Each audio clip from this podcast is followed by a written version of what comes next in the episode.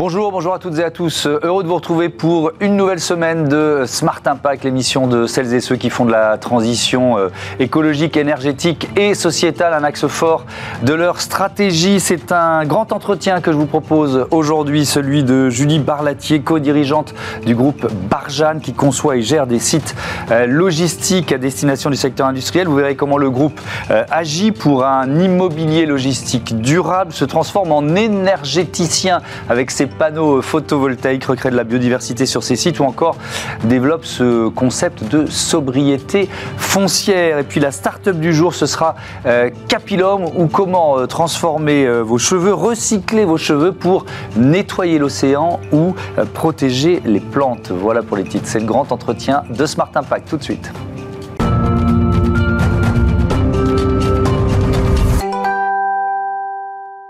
Bonjour Julie Barlatier, bienvenue. Bonjour. Heureux de vous accueillir. Vous avez créé Barjane en 2006 avec votre frère Léo, mais on peut dire que la logistique, c'est une longue histoire familiale. Racontez-nous, commençons par là. Alors oui, de notre donc j'ai créé Barjane avec mon frère Léo en 2006. Euh, nous avons choisi de développer de l'immobilier logistique mmh. et effectivement nous avons choisi ce secteur d'immobilier logistique parce que notre père avant nous avait été logisticien, donc ça veut dire qu'il avait transporté et stocké de la marchandise. Et même avant ça, nos grands-pères, arrière-grands-pères avaient été euh, transporteurs. Donc c'est une longue histoire et donc à chaque à chaque étape familiale, à chaque génération, on a essayé de faire quelque chose au, service de la logistique. alors quand vous créez Barjane, donc il y a 16 ans. Est-ce que les enjeux environnementaux sont déjà présents dans votre esprit, dans votre stratégie même? Alors pour nous, ils ont été dès le début, parce que nous justement, parce que nous connaissions bien ce métier, nous avions vu notre père le faire, nous, enfin nous, nous avions vu que ces, ces grands bâtiments, euh, déjà ils étaient très visibles dans l'environnement. Euh, il fallait pouvoir les, les, intégrer au territoire. Beaucoup de gens les trouvaient laids, beaucoup de gens se plaignaient déjà des, du trafic poids lourd, du trafic routier. Et donc pour nous, c'était euh, c'était dès le départ dans le cahier des charges de faire quelque chose qui soit beau, qui s'intègre dans le territoire et qui soit durable. Donc on ne parlait pas encore de développement durable au sens environnemental, mais en tout cas qui soit durable, qui puisse s'intégrer et, être exploité très longtemps. Hmm. donc ça faisait partie de notre cahier des charges de départ. quand, quand, on parle quelques chiffres sur le, le secteur de la logistique dans l'économie française, ça représente 10% du euh, PIB, du produit intérieur brut, et 1 800 000 employés. Euh, donc ça, ça, donne une idée des enjeux que ça peut représenter pour le secteur de, de penser finalement un site euh, logistique pour une industrie avec ces critères environnementaux, entre autres, le climat, la biodiversité, on parlera de sociétal aussi. Mais quand vous, imaginons, vous créez un site ex nihilo, euh, c'est quoi le premier levier sur lequel vous dites là, on peut être efficace en termes de, sobriété énergétique, par exemple? Alors, donc chez, chez Barja, nous avons choisi justement pour bien répondre à ces enjeux mmh. de, d'être présente de A à Z. Donc nous, nous, nous, faisons la recherche foncière pour choisir le meilleur site logistique. Donc ça, c'est en partenariat avec nos clients, parce que ne l'oublions pas, pourquoi nous faisons de l'immobilier logistique? C'est pour servir des clients, des industriels, des mmh. gens de la distribution alimentaire, distribution non, alimentaire, gestion de colis, tous les secteurs. On l'a vu pendant le Covid, la logistique, ça a continué à tourner parce que sinon on n'aurait pas pu se soir, on n'aurait pas eu de médicaments, on n'aurait pas eu à manger, on n'aurait rien eu. Donc c'est vraiment un secteur essentiel et, et parce qu'on ne le voit pas, peu de gens s'en rendent compte. Donc mmh. c'est vraiment important qu'on le sache, essentiel à l'économie. Donc de A à Z, ce qui permet dès la conception d'intégrer ces, ces, défis. La première chose, c'est de trouver le meilleur site, donc près, près évidemment d'accès au routier, près, de, près des personnes, hein, le, le, plus près des gens qui vont avoir besoin de, de ce qui va être livré. Et puis ensuite, c'est la page blanche. Donc nous, notre métier, c'est vraiment de concevoir euh, le meilleur bâtiment dans le meilleur environnement. Donc on tient compte de... Euh, bah, de la nature. On commence par des diagnostics environnementaux, archéologie, faune flore, loi sur l'eau, mmh. pour être sûr qu'on va, qu'on va bien intégrer le, le parc et qu'on va faire le, le bâtiment euh, le meilleur possible. Ensuite, on reste à la construction. On suit tout ce chantier. On a des chartes chantier vert pour être sûr qu'on garde le plus de choses sur le terrain. Si on, si on aménage des friches, donc de recycler tout ce qu'on peut sur le terrain, de dépolluer et de faire construire la meilleure, la meilleure plateforme en choisissant des bons matériaux. On en parlera plus tard, je pense, mais choisir les bons matériaux, ça a un impact sur toute la partie de l'exploitation du bâtiment. Et un bâtiment, peut-être qu'il faut un an ou deux ans pour le construire, un an ou deux ans pour le concevoir, mais on va l'exploiter 30 ans ou 50 ans. Oui, c'est sur toute la durée de vie qu'il faut penser son impact. D'avoir bien conçu un bâtiment. Et puis, nous avons choisi dès le départ de rester gestionnaire. Et justement, comme je vous le dis, parce qu'on va exploiter un bâtiment 30 ans ou 50 ans, pour nous, c'est important. Si on l'a bien conçu, si on a bien conçu les espaces verts, si on a replanté ce qu'il fallait pour recréer la biodiversité, il faut bien le gérer. Sinon, mm. tout ça, mais, ça ne va pas porter ses fruits. Mais euh, alors peut-être que la, réponse, elle n'est pas globale, elle dépend des sites, mais qu'est-ce qui pèse le plus dans le bilan carbone d'un site euh, logistique industriel? Alors, il y, a beaucoup de choses. Il y a déjà la première chose, c'est le, terrassement. Donc, comment on va, comment on va bouger la terre sur site, puisque hein, la logistique, c'est des, des, grands bâtiments avec un, un, sol très très plat pour que les engins ou les systèmes mécaniques mmh. puissent circuler. Et donc, il y a beaucoup de mouvements de terre. Ce qui est très important, c'est déjà c'est de pas de pas en faire sortir. Et donc, même quand on doit retraiter des déchets, tout ce qu'on peut retraiter, casser, trier, recycler, c'est très important de le faire sur site. Ça évite de mettre des camions sur les routes. Mmh. Ça, c'est la première des choses. Et ensuite, c'est le choix des matériaux. Donc, euh, il y a tout ce qui est lumière naturelle. Euh, donc, essayer d'avoir de la lumière naturelle ou des éclairages LED pour moins consommer d'électricité. Le chauffage, si ça peut être du chauffage décarboné. Hmm. Les matériaux, aujourd'hui, se développent des bétons bas carbone. C'est encore naissant, mais nous, on en utilise déjà. Hmm. Le bois, par exemple, vous allez chercher un bois, sourcer un bois spécifique Alors, avant, les entrepôts étaient beaucoup en charpente métallique ou en charpente béton. Donc, nous, on a choisi, ça fait déjà, déjà plusieurs années, la charpente bois. C'est plus résistant au feu en général, c'est fabriqué plus localement. Et ensuite, c'est beaucoup plus lumineux et donc ça apporte aussi un confort pour les utilisateurs. Parce qu'on mm. oublie aussi qu'il y a énormément de gens qui travaillent dans les plateformes logistiques. Nous, on a plus de 3000 personnes qui travaillent dans nos plateformes qu'on a créées. Qui ne sont, pas, sont pas vos salariés, pour bien comprendre, qui sont les salariés de vos clients. Alors, certains sont nos salariés, parce que c'est nos salariés qui entretiennent les sites, les espaces verts et les centrales photovoltaïques que nous installons en toiture, mm. euh, parce que nous sommes nous-mêmes producteurs d'électricité. Mais la grande majorité sont évidemment les salariés de nos clients. Donc les salariés de Thales, d'Airbus, de Carrefour, de Lidl, de, tout, de la mm. Poste, de tous ces gens-là. Euh, alors, on va rentrer un peu dans, dans, le détail de ce bilan carbone. Scope 1, 2, 3, on connaît ici dans cette émission ce que ça veut dire. Euh, le, pourquoi le scope 3, c'est le plus important aussi pour un, un, métier comme le vôtre? Alors, euh, on a fait effectivement notre bilan carbone il y a deux ans parce qu'on s'est toujours donné des objectifs ambitieux et donc après beaucoup de certifications, c'était l'étape importante. Et puis ça permet de voir comment on progresse aussi. Exactement, et puis de pouvoir mesurer euh, mhm. nos impacts et de, et de les, diminuer, parce que c'est l'objectif. Donc nous sommes, nous, une petite équipe, on est 60 salariés sur trois pays, donc on voyage un peu, on a l'impact des bureaux, mhm. mais on n'a pas un énorme impact personnel. Le gros impact, c'est l'impact, donc effectivement, du scope 3, c'est tous nos impacts indirects. Mhm. Et ces deux impacts indirects, c'est effectivement ce qu'on vient de dire, la conception du bâtiment, le chantier, quels matériaux on va choisir, d'où ils viennent et comment on les, on les assemble pour en faire un chantier. Donc ça, c'est une grosse partie. Et puis évidemment, la plus grosse des parties, c'est comment ces bâtiments, ces parcs vont être exploités.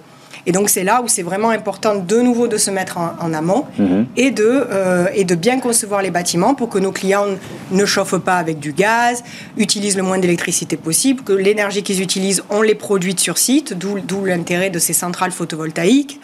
Euh, Aujourd'hui, on commence à installer aussi des, stations euh, à gaz liquide et puis on étudie aussi tout ce qui est hydrogène puisque les, véhicules, que ce soit les voitures ou les, euh, ou les camions, vont pouvoir bah, utiliser d'autres d'autres carburants mhm. que les carburants classiques. Et donc ça, c'est notre c'est important pour nous, c'est notre impact, parce que tout ce qu'on fera, ça aura un impact sur très longtemps, sur 30 ans, 50 mm. ans. Et donc, c'est ça qu'on fait aujourd'hui. Ouais, je vous écoute, Julie Barlatier, et, je pense au plan de sobriété énergétique et aux efforts demandés, notamment par le gouvernement, aux, entreprises depuis quelques semaines. Est-ce que c'est possible de faire encore mieux quand on a déjà cette, euh, cette démarche? C'est-à-dire, quand vous avez entendu, vous voyez ce que je veux dire, quand vous avez entendu euh, la Première ministre Elisabeth Borne lancer un appel aux, entreprises en disant bah, il faut que tout le monde fasse un effort, il faut essayer de trouver 10% euh, d'économie rapidement. C'est possible? C'est toujours possible. Du moment qu'on le veut, c'est toujours possible. Donc nous, ce qu'on a fait, on a, on a anticipé, on l'avait déjà fait il y a deux ans, on s'est fait certifier. on a obtenu la certification cette année, mais c'était issu d'un travail déjà de, deux années. ISO 50001, c'est la, la, certification sur la gestion de l'énergie pour pouvoir effectivement bien accompagner nos clients euh, sur cette transition énergétique. Et euh, oui, on a mis des centrales photovoltaïques sur toutes les toitures de nos bâtiments, mais la technologie progresse, donc on peut toujours en mettre plus. Mhm. On peut en mettre sur les parkings. Euh, il y, a beaucoup. On peut changer les chaudières au gaz pour des pour euh, d'autres chaudières. On peut faire de la géothermie. On peut. Donc il y, a beaucoup de choses qu'on peut faire. On peut changer la façon les, véhicules. On peut. On a avec un préfet dans le sud, on, on développe tout un parc On en parlera parce que c'est une friche assez intéressante, un mm. parc, le parc des Aiguilles dans le Var. Et on travaille avec les collectivités sur la mobilité, comment les salariés aussi vont venir. Euh, et donc ça, si, si, si on fait du transport collectif ou si du covoiturage euh, ou des, la mobilité douce, eh ben c'est aussi du carbone, enfin c'est de, mm. de l'essence qui n'est pas consommée, du carbone qui n'est pas. Donc on peut toujours faire mieux. Il y a des solutions. En général, on ne peut pas le faire au seul. Donc c'est bien que justement il y a cette mobilisation générale. Et, euh, et, ce qui se passe en ce moment, ça va accélérer la transition. Donc c'est un peu douloureux, mais, mais c'est très positif parce qu'on va y arriver. 20% euh, d'espace vert en moyenne euh, sur les sites logistiques Barjane, 54 000 arbustes, 6 500 arbres plantés. Ça, veut dire que vous travaillez sur la biodiversité quand vous euh, créez un, un, site, sauf que c'est pas votre métier de base. Donc, qui vous conseille pour choisir les bonnes essences, pour, pour faire ce travail de biodiversité? Oui, alors déjà on s'était focalisé sur la biodiversité parce qu'on avait fait un petit sondage au, début de Barjane, hein, il y a déjà plus d'une dizaine d'années, sur, sur nos clients et leurs équipes qui travaillent dans nos plateformes logistiques et on s'était aperçu que euh, les gens sont plus sensibles à la nature, aux espaces verts finalement qu'à l'architecture, aux couleurs des bâtiments. Et hmm. donc on, a, on s'était... Ça rejoint ce que vous disiez tout à l'heure, le fait que les sites soient mieux intégrés, que ceux qui y travaillent se sentent, euh, se bien, sentent bien, etc. envie de venir hein, travailler parce que voilà, on parle beaucoup, enfin, il faut les, les, les gens, on a beaucoup besoin, il y a beaucoup de gens qui travaillent dans ces plateformes logistiques. Et donc, on s'était, euh, on, s'était voilà, donné pour ambition de faire des espaces verts qui soient, qui soient confortables, qui recréent la biodiversité, puisque justement, nous, on consomme beaucoup, enfin, on imperméabilise des sols, et donc c'était important pour nous de compenser aussi en, voilà, en recréant de la biodiversité. On, fait toujours des diagnostics pour, être, pour savoir quelles espèces il y a sur le site au départ. il peut y avoir des espèces protégées, s'il y en a, on, met en place euh, avec euh, la, la DREAL des, des, plans de compensation sur mhm. site si on peut ou alors en dehors. Et on se fait aider avec des écologues qui commencent par faire les diagnostics et qui nous proposent des solutions. Et puis on travaille avec eux lorsqu'on replante euh, les, les, espaces verts. Donc effectivement 20%, hein, euh, même on a des parcs où c'est quasiment un tiers d'espaces verts qui sont recréés. On s'en sert, par exemple, on, retraite toutes les eaux des les eaux pluviales au lieu de faire des bassins bâchés qui sont pas jolis. On, on utilise des plantes phytosanitaires pour traiter les hydrocarbures. Et donc ça fait des espaces verts humides qui recréent beaucoup de, de biodiversité. Donc, ça, veut dire que vous n'utilisez pas moins de produits chimiques euh, puisque c'est les, les, plantes qui, qui, traitent les oiseaux. Et en même temps, c'est des espaces de naturels, de biodiversité. Humide, ça refait venir de la biodiversité. Donc, on est, on est accompagné de HKZ avec des écologues. Mhm. On fait des partenariats aussi, on en a fait plusieurs avec la Ligue de protection des oiseaux, qui viennent de faire aussi des diagnostics et puis qui repassent régulièrement voir le résultat, mmh. puisque c'est pareil, on est toujours dans une démarche d'amélioration continue, donc voir ce qu'on peut toujours faire de mieux. Et ça, ça donne vraiment des résultats et on en est très fiers, parce que par exemple, sur le parc des Bréguières, qui est un parc qu'on a développé dans le Var, qu'on a conçu au début de Barjane et qui est maintenant terminé avec plus de 1000 personnes qui travaillent tous les jours dessus, qui fait 80 hectares. On, a, on avait, euh, en 2013, la, LPO avait euh, compté à peu près 113 espèces, donc lézards, papillons, oiseaux, mmh. euh, toutes sortes d'insectes. Ils sont revenus quelques années après, il y en avait déjà 175, donc il y avait d'autres espèces qui étaient revenues. Et on va continuer à faire ça et à travailler. Et c'est des équipes, c'est nos salariés Barjane qui entretiennent tout ça, qui veillent à ce que ce soit bien. Euh, vous voyez, il faut couper les herbes ou pas les couper. Mm. Il faut effectivement ne pas utiliser de produits chimiques. Et donc tout ça, ça, ça marche. Ce parc des Brières, c'était une de vos premières réalisations, c'est ça? C'est la, la, réalisation qui a, qui a lancé Barjane. Qui a lancé Barjane, qui était une sorte de laboratoire, on peut dire ça? Oui, exactement. Donc c'était au pied d'un, enfin c'est au pied d'un village médiéval, le, village des Arcs sur Argent, magnifique. Et euh, et donc la collectivité nous, nous a fait confiance euh, et je les en remercie à l'époque. Et donc nous avons conçu tout le parc, donc euh, où les routes, les bassins, les parkings, les bâtiments seraient. Et puis petit à petit, au fil des ans, on a, on a accueilli une douzaine d'entreprises. Hein. il y a 12 plateformes logistiques, autant de centrales photovoltaïques en toiture des bâtiments, mhm. des espaces verts qu'on a voulu en périphérie pour faire vraiment un tampon avec, avec le reste du village. Et on continue, on l'anime, c'est notre équipe qui le euh, qui l'entretient. On a créé aussi un pôle de service pour les utilisateurs, donc avec agence bancaire, agence d'intérim, assurance, notaire, euh, tout, tout, ce qu'il faut pour que les gens qui travaillent et, trouvent aussi des services. Mhm. Et, euh, et, voilà, donc c'est vrai que ça, on, enfin, on a beaucoup de projets, on, on, en a fait beaucoup, notamment en région parisienne et en Angleterre aussi. Mais celui-ci, comme on l'a fait pendant plusieurs années, voilà, c'est effectivement, c'est à la fois un laboratoire parce qu'on continue à essayer de nouvelles choses, et puis à la fois bah, une une référence de, de ce qu'on a réussi à faire. Je voudrais qu'on parle des friches industrielles. Est-ce que c'est ce qui a le plus changé en 16 ans euh, dans, finalement les sites sur lesquels vous euh, installez? Parce que maintenant, il y a une pression réglementaire pour que on, choisisse prioritairement des, friches industrielles plutôt que d'artificialiser de nouveaux sols. Ouais.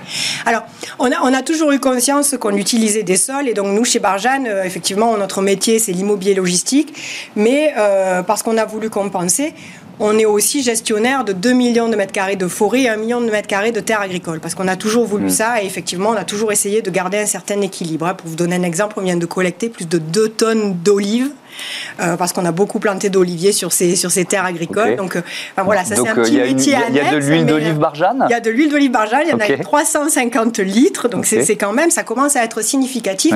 Donc c'est quelque chose qu'on a, on, a toujours eu conscience et qu'on va continuer à faire sans, voilà, on n'a pas attendu la réglementation. Et mais mais dans, vos, dans vos projets aujourd'hui, il y a, je crois qu'il y a l'objectif 2025, 30% de projets qui soient sur des friches. Vous en êtes à combien aujourd'hui, par exemple? Alors aujourd'hui, on est, on, on n'est pas très loin déjà de cet objectif, mais, ce qui est difficile, c'est qu'il y a des territoires où il y a des friches et des territoires où il y a moins de friches.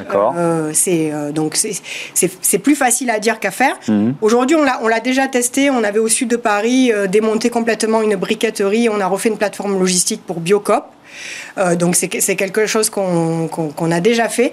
Et on a surtout un projet très ambitieux dans le sud de la France, à Ansuez-la-Redonne, aux portes de Marseille, mhm. euh, sur lequel on a déjà. Alors c'était une. C'est le parc des Aiguilles. Le parc des Aiguilles, voilà. Donc c'est un parc de 65 hectares au bord de l'autoroute à 55 qui était très pollué parce qu'il y avait eu un incinéra, une carrière, un incinérateur, enfin beaucoup d'activités avant. Donc on vient de passer quasiment deux ans à dépolluer. C'est quoi de l'amiante par exemple Il y avait de l'amiante, il y avait des, des, hydrocarbures, des déchets enfouis. Euh, donc il y a eu plus de 75 000 mètres cubes de, déchets alors qu'on a trié. Certains on les traite sur place avec d'autres avec d'autres produits. Certains on a pu concasser et réutiliser pour les sols. Euh, donc ça ça a été la première étape. Et puis aujourd'hui, nous construisons, enfin même la, première des, plateformes logistiques va être livrée la semaine prochaine. On a déjà deux bâtiments euh, donc presque terminés, un pour Decathlon et un pour Action, le groupe hollandais. Mhm. avec des centrales photovoltaïques qui vont être installées, qui seront euh, en production euh, dès le printemps. Et puis on a, ça va être tout un parc, donc il y aura d'autres plateformes logistiques.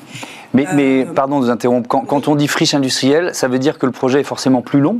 Parce que la dépollution, dépollution du sol, parfois du sous-sol, c'est enfin. Euh, c'est plus long et évidemment c'est aujourd'hui c'est plus coûteux et donc effectivement ça a un impact aussi sur, sur toute la chaîne derrière. Hein. donc euh, il faut il faut penser que nous tout ce qu'on fait on le fait pour servir des clients, mhm. des clients qui eux-mêmes ont des clients et donc c'est vrai que, que, tout ça il faut trouver un modèle économique et que donc selon le type de friche et le, type de pollution qu'il a pu avoir, euh, le, modèle économique est, est, plus compliqué. Mais bon moi je suis une optimiste, je pense qu'on va qu'on va y arriver. Mhm. Euh, et puis, c'est aussi, et je crois beaucoup à la technologie, c'est qu'aussi il va y avoir des, nouvelles euh, façons de, traiter tout ça, ou de construire, ou de reconstruire. Euh, et donc, on, va y arriver. C'est pour ça qu'on s'est donné cet objectif ambitieux d'y arriver. Mais, mais ça reste un challenge parce que des friches, il n'y en a pas partout. Et pourtant, le besoin logistique, il est, il est là partout. Donc, il va falloir qu'on arrive à trouver un équilibre entre friche et pas friche. et évidemment, c'est compliqué, mais. Mm.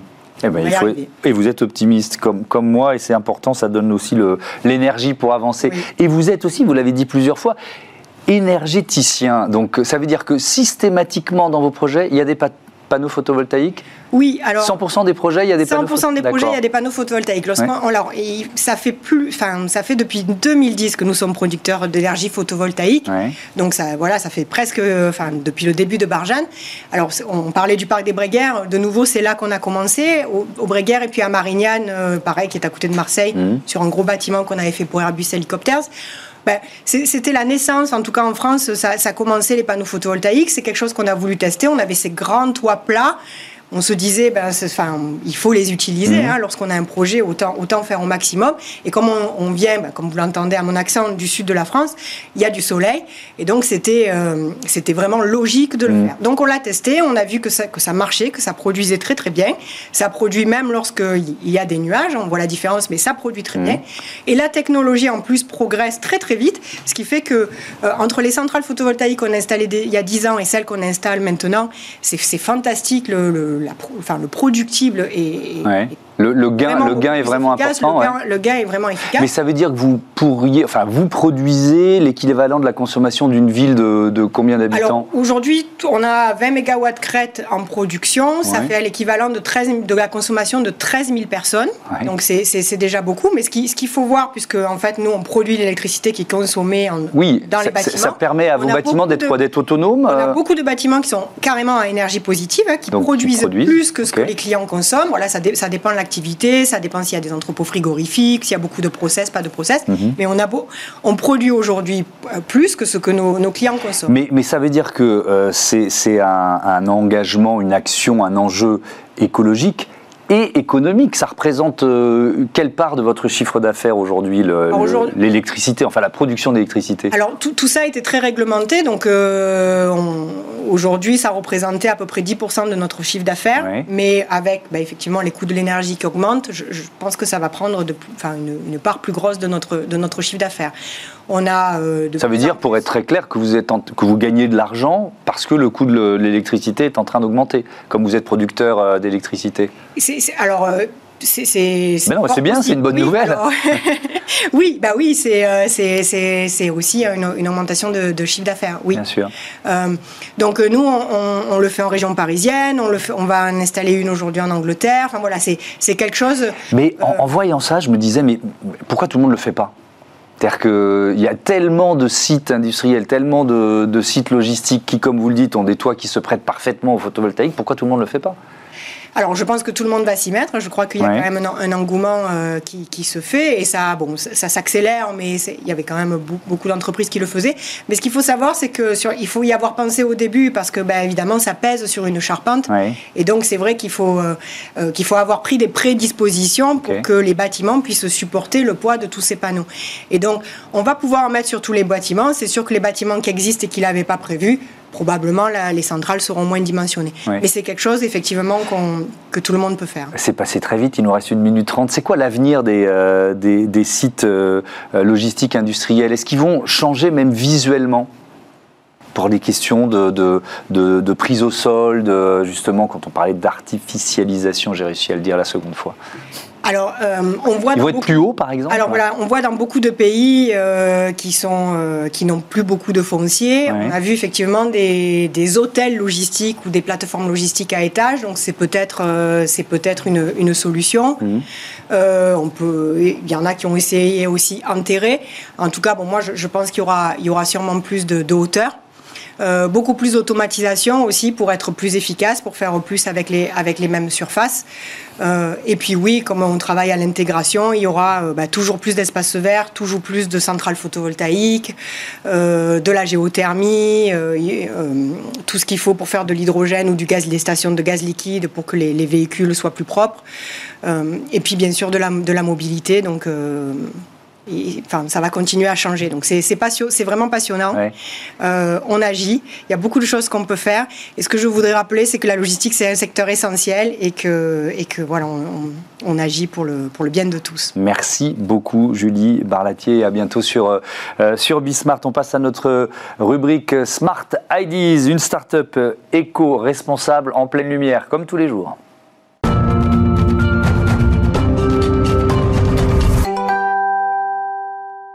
Smart donc, et notre invité est en visioconférence, Clément euh, Baldelou, cofondateur, président de Capilum. Bonjour, bienvenue. Vous l'avez euh, créé en avril 2019 avec euh, James Taylor. C'est quoi votre idée de, départ? Racontez-nous. Bonjour et merci de m'accueillir, même si c'est en visio. L'idée de départ, en fait, c'était de retirer des cheveux euh, en fait, c'était de retirer les cheveux du circuit des déchets. C'était euh, de base euh, un projet étudiant qui aujourd'hui est devenu un projet de vie. on est parti d'un constat, c'est que un million de Français vont se faire couper les cheveux chaque jour et que ça partait à la poubelle des ordures ménagères. Alors on s'est dit qu'il fallait agir tout de suite et transformer ce déchet en une véritable ressource. Et c'est aujourd'hui ce qu'on fait. On s'est rendu compte finalement que en retirant le cheveu du circuit des déchets, on répondait à plusieurs problématiques. Ça représentait plus de 60% des déchets d'un salon de coiffure. Ça a bouché, à l'image de nos canalisations, les canaux des centres de traitement. Et derrière, on a pris cette fibre pour en créer une, une fibre et donc une solution pour demain et pour l'environnement. Mais alors justement, on va rentrer dans, le détail. Euh, euh, quelles sont les vertus de nos, de nos cheveux euh, après qu'on soit passé chez, chez le coiffeur? Qu'est-ce qu'ils deviennent? Comment vous les utilisez? Alors aujourd'hui, on travaille sur trois secteurs d'activité différents, à savoir que notre idée, c'est vraiment de faire du cheveu la fibre de demain, et j'espère que plus tard, on arrivera à faire encore d'autres choses, mais ce qui est fait aujourd'hui, c'est des produits de dépollution des eaux et des sols, puisque le cheveu absorbe naturellement jusqu'à 8 fois son poids en hydrocarbures, en corps gras. Donc, dans des contextes de marée noire, par exemple, ou de zones portuaires polluées, on peut l'utiliser. À savoir que ce qui est utilisé aujourd'hui, ce sont des produits euh, pétroconçus. Ça revient donc à forer du pétrole pour absorber du pétrole. Derrière, on fait aussi des produits pour l'agriculture biologique, pour le jardin ou pour la reforestation, puisqu'avec les cheveux, on remplace finalement, eh bien, euh, ces grosses bâches en plastique noir pas très jolies qu'on peut voir dans nos cultures qui s'apparentent finalement à du Le cheveu est un 100% biodégradable. On arrive donc à l'appliquer dans une logique d'agriculture biologique. Et ça, c'est en parlant à nos coiffeurs hein, qui nous ont dit que les agriculteurs, il y a 50 ans, utilisaient déjà les cheveux euh, dans leur culture. Donc, on remet en fait au goût du jour des méthodes qui étaient euh, ancestrales et aussi dans le domaine biomédical, puisqu'on est capable aujourd'hui d'extraire la kératine du cheveu pour demain des applications euh, sur des logiques de reconstruction de peau. Entre l'idée de départ et euh, l'industrialisation, il y a eu euh, de la recherche, des brevets déposés, je crois. Euh, vous, en êtes tout de votre développement aujourd'hui?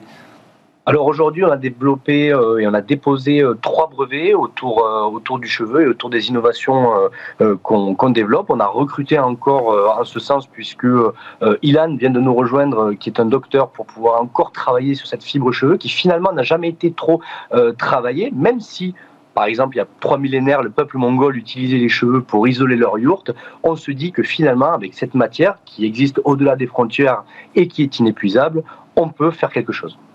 Euh, ça, suppose, parce que vous nous l'avez dit, au départ, ces cheveux, ils étaient, euh, ils étaient jetés avec tous les autres déchets. Euh, est-ce que ça, ça suppose, alors vous avez des salons de coiffure partenaires, j'ai vu ça en préparant l'interview, mais il a fallu en quelque sorte créer une filière de récupération. Comment ça s'est passé? Absolument. En fait, finalement, l'aspect logistique était le premier euh, et, le premier maillon de la chaîne finalement, puisque une fois que les cheveux étaient coupés dans les salons de coiffure, ils partaient directement à la poubelle des ordures ménagères. Alors, on a mis en place tout un système, toute une filière. Euh, on met on met à disposition des coiffeurs tout un kit de recyclage pour ne plus jeter les cheveux euh, dans la poubelle, mais dans notre capibac. On vient collecter les cheveux directement avec des acteurs responsables, comme des filiales logistiques du groupe La Poste, qui roule en décarboné depuis 2012. Je le rappelle, on va cohérent vraiment sur, sur l'ensemble de notre chaîne de valeur, puis nous massifions les cheveux avant eh de les valoriser, de les industrialiser. Mais l'idée, c'est de rendre les choses les plus simples possibles, puisqu'on veut euh, finalement... Euh, on veut que tous ceux qui participent à cette démarche, et donc ceux qui vont se faire couper les cheveux aussi, sont aussi euh, les acteurs de cette démarche. Vous qui allez vous faire couper les cheveux, ben, vous participez à cette démarche-là. On veut que ce soit simple pour tout le monde, pour que ce soit pérenne dans le temps. Mais, ça veut dire que quand euh, on va dans un salon de coiffure partenaire de Capilum, on le sait, on sait qu'on participe à cette action? Absolument, le coiffeur est identifié et identifiable éco-responsable. Euh, il a un sticker sur sa vitrine, il a des explications pour le citoyen qui devient un éco-citoyen en allant se faire couper les cheveux ici. Et euh, finalement, eh bien, on veut rendre en fait, on veut dire à celui qui se fait couper les cheveux que leurs cheveux ont une seconde vie et qu'ils ils sont utiles en, en venant dans ce salon de coiffure là. Donc ils sont au courant. Merci beaucoup Clément Baldelou et bon vent à, Capilum. Voilà, c'est la fin de ce numéro de Smart Impact. Merci à toutes et à tous de votre fidélité à Bismart, la chaîne des audacieuses et des audacieux. À très vite. Salut.